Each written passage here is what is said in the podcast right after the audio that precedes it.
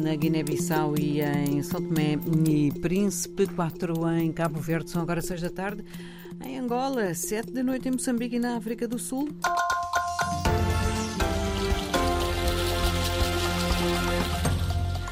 Altura para conferirmos os temas que vão marcando esta quinta-feira.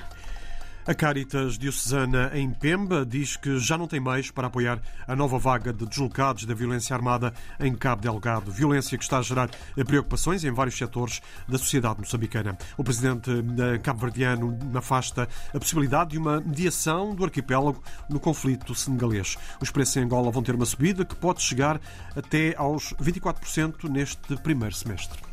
São notícias para desenvolver já a seguir, edição de António Simões. A Caritas Diocesana de Pemba alerta que está sem meios para apoiar a nova vaga de deslocados da violência armada eh, na província de Cabo Delgado, no norte de Moçambique. Perante o alastar dos ataques e da circulação de grupos armados em vários distritos da região, é cada vez maior o número de pessoas que eh, procuram eh, abrigo em locais eh, seguros. Betinha eh, Ribeiro, gestora de programas da instituição, em declarações à Fundação Ajuda à Igreja que Sofre, adianta que é também cada vez maior o número de pedidos de ajuda eh, aos quais a organização deixou de poder responder. Neste momento, a Caritas tem vindo a receber muitos pedidos para poder ajudar essas famílias que chegam e as outras que vão para as suas zonas de origem, mas por conta de falta de recursos financeiros para apoiar a, a essas nossas famílias, os nossos irmãos, ficamos desprovidos desses meios.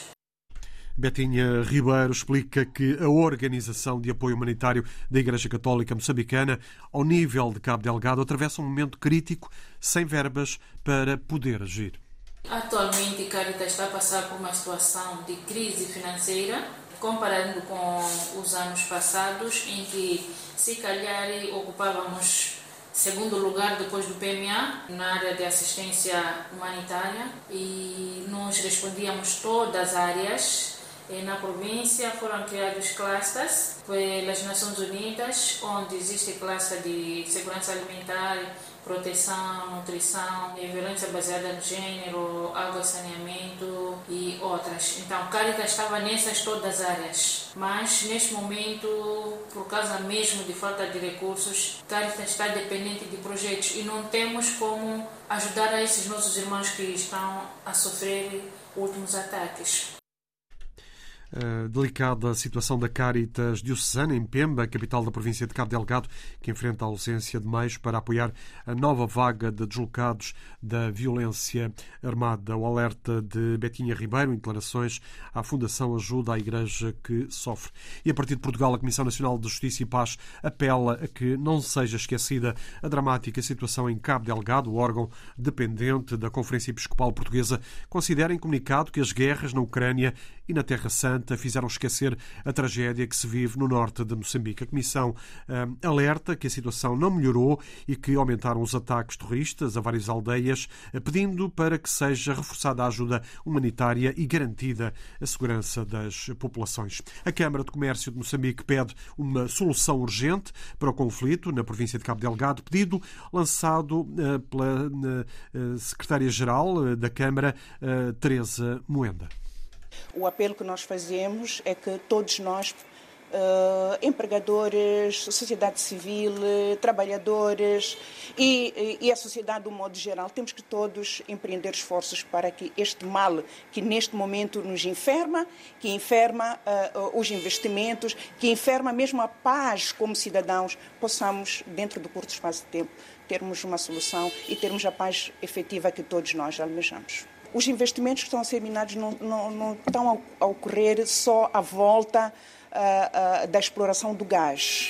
Uh, este ambiente de, de, de, incerteza, para quem está fora e não sabe onde é que está Cabo Delgado, mesmo para investir em Maputo, tem algum receio.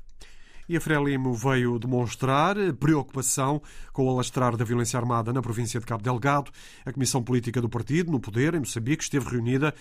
A porta-voz do encontro, Ludmila Maguni, refere que os ataques estiveram na mesa da reunião. E se nós formos a ver as tendências, as últimas tendências, assumem contornos um bocado assustadores.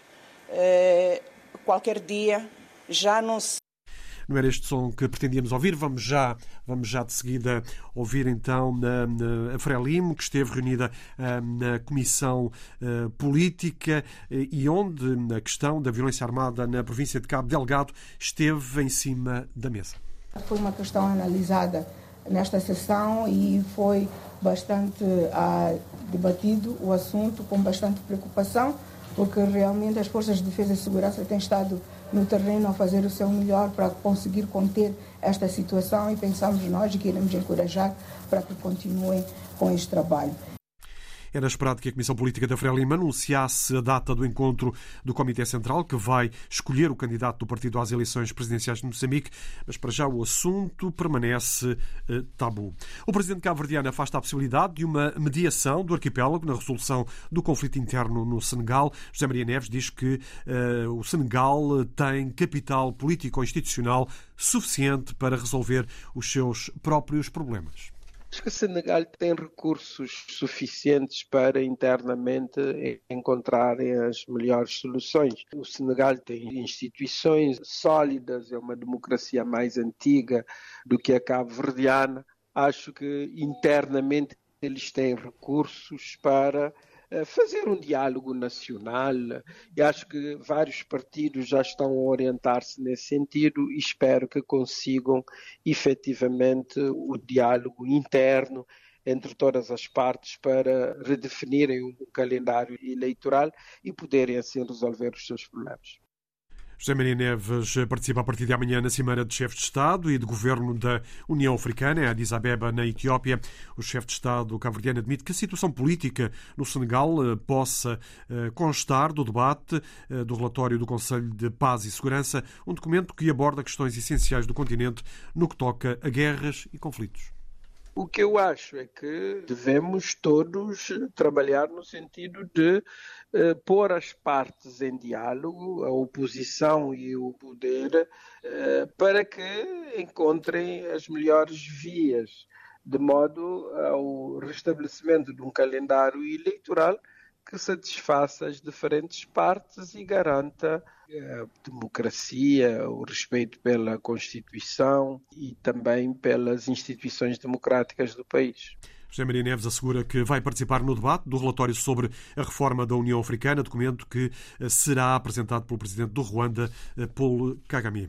A África do Sul lamentou hoje a morte de três militares e de três feridos graves, as primeiras vítimas sul-africanas do contingente de tropas destacadas no leste da República Democrática do Congo, a contas com uma rebelião armada. Os militares da África do Sul fazem parte de uma força da SADC, que inclui também elementos do Malawi e da Tanzânia. A consultora Oxford Oxford Economics eh, eleva hoje a previsão de aumento dos preços em Angola, antecipando uma subida de até 24% ainda neste semestre, descendo para uma média de ligeiramente superior a 20% no total do ano. A inflação em Angola acelerou para 21,99% em janeiro, o valor mais elevado em 18 meses e que representa um acréscimo de cerca de 10% face ao mês homólogo, segundo o Instituto eh, Nacional de Estatística de Angola. Ora, Carlos Rosado Carvalho, comentador de assuntos económicos e docente universitário, apresenta as razões que estão na origem do aumento da inflação em Angola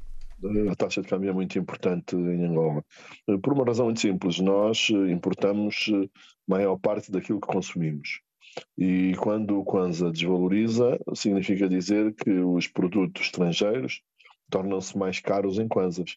E essa é a principal razão da subida da, da inflação. O Kwanza teve uma desvalorização de 40% em praticamente um mês, entre meados de maio e o final de, de junho, um mês e meio, portanto, e a partir daí a inflação fez, fez uma escalada extraordinária E o último dado que foi divulgado hoje pelo Instituto Nacional de Estatística revela que os preços em, em janeiro aumentaram 2,5%. Portanto, é o maior aumento em 18 meses.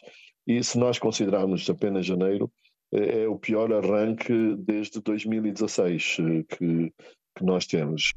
Mas há mais, além da depreciação da moeda, eh, o aumento eh, do índice de preços em Angola está relacionado também com a escassez de divisas no mercado cambial.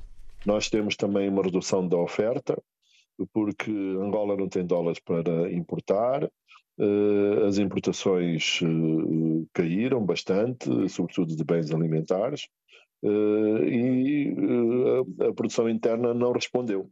E, portanto, isso conduziu a uma diminuição da oferta, com a mesma procura, os preços sobem.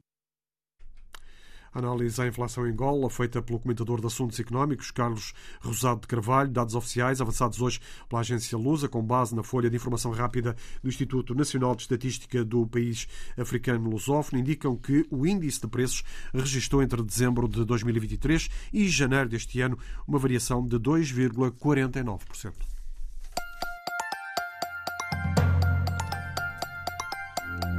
Foram as notícias desta quinta-feira, edição das 5 da tarde na RDP África com António Simões.